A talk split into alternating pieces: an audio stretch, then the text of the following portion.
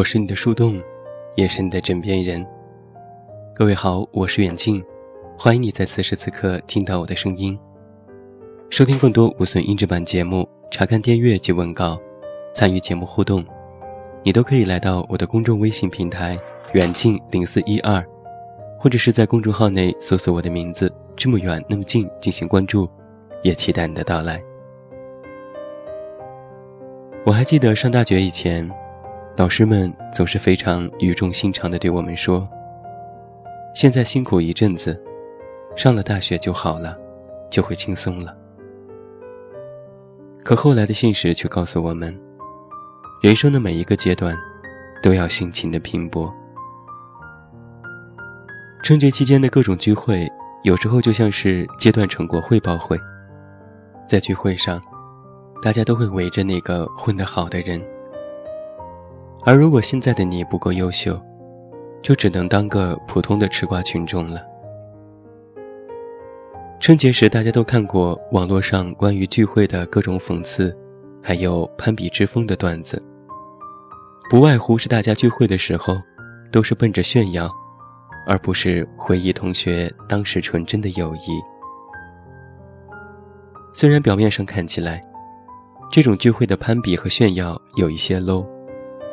可是从客观来说，也许人家本来的生活就是这个样子，并没有刻意的进行炫耀，只是我们自己有点敏感，想得多了。没有工作之前的我们，都生活在学校这座象牙塔里，并没有发现人和人的能力和机遇会有多么大的不同。那时候只是觉得成绩好就够了。可是真正拉开差距的，却是上班以后的阶段。每一份工作其实都是有前景的，关键看你是否愿意继续学习和钻研。我有两个同学都是做翻译工作的，一个是俄语，另外一个是英语。由于两个人的单位性质不同，学英语的那个只需要完成一些笔译的工作就可以。并没有太多口译的任务，所以他下了班就是逛街、约会什么的。有一次，他接到了一个口译的工作，却有很多地方都翻译不出来。第二天只能装病躲过这个任务。而我另外一位学习俄语的同学，每天除了笔译工作之外，还要随时随地跟着外籍专家进厂房进行口译的工作。下班之后还要整理工作当中遇到的新单词。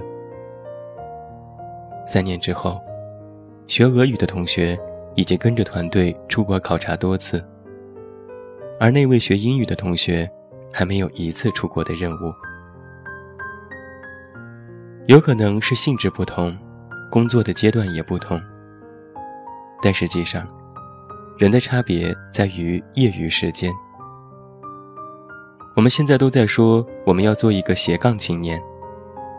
实际上，工作多年，仍然跟刚毕业的学生一个水平，其实有一点丢人吧。也许从一开始，大家坐在同一个教室，上着同一门课。那么，如果你不努力学习，下次考试之后，就不一定有资格跟人家在同一个教室里了。前两天我看到微博上有这样的一段话：人只有好了之后，才知道原来有多差。比如你瘦了之后，才知道原来胖成那个熊样。但你胖的时候，觉得自己是健康微胖，真可爱。你学会打扮以后，才知道以前有多丑。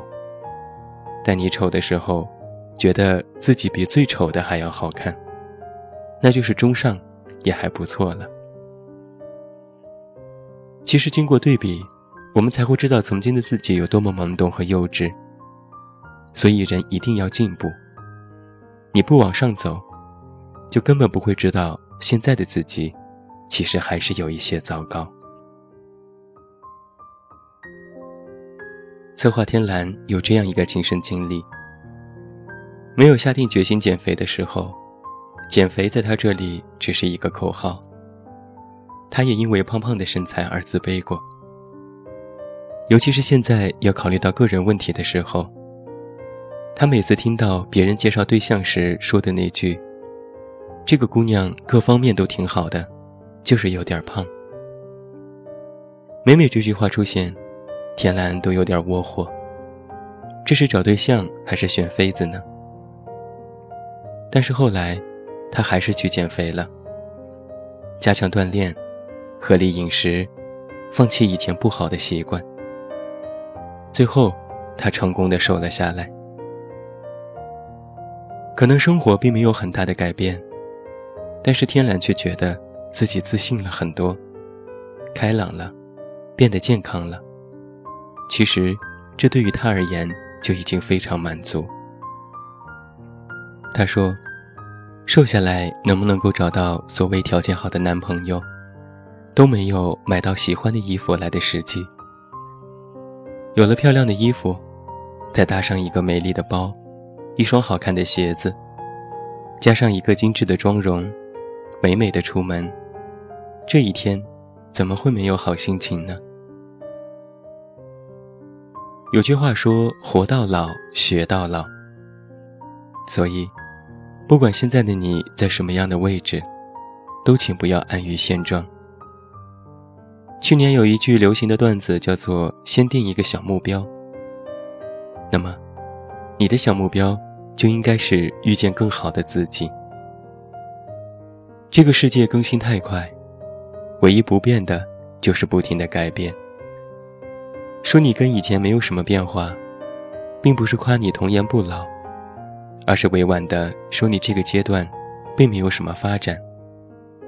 所以就别谦虚。努力学习吧。每一个人都应该怀着年少时的执着，年少时的憧憬，年少时的勇敢。在这条道路上，走得越远，我们才能够越明白人生给予自己的意义。而这意义当中的最重要的一方面，就是明天的自己比今天更好，此时的自己比昨天更优秀。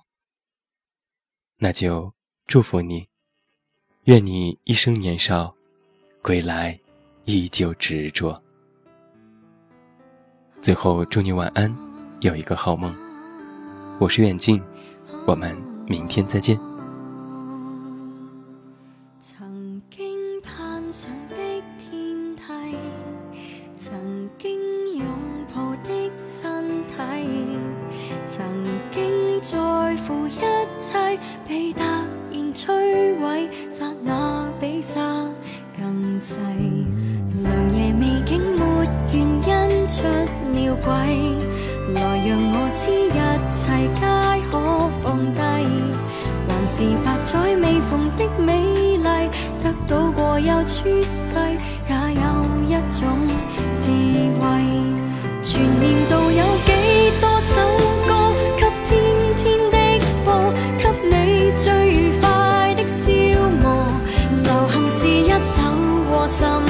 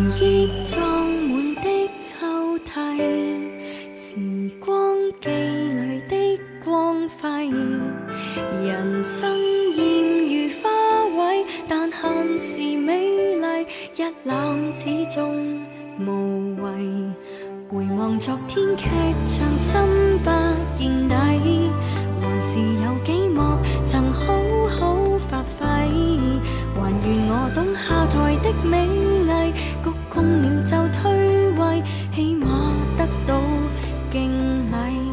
谁又妄想一曲一世，让人忠心到底？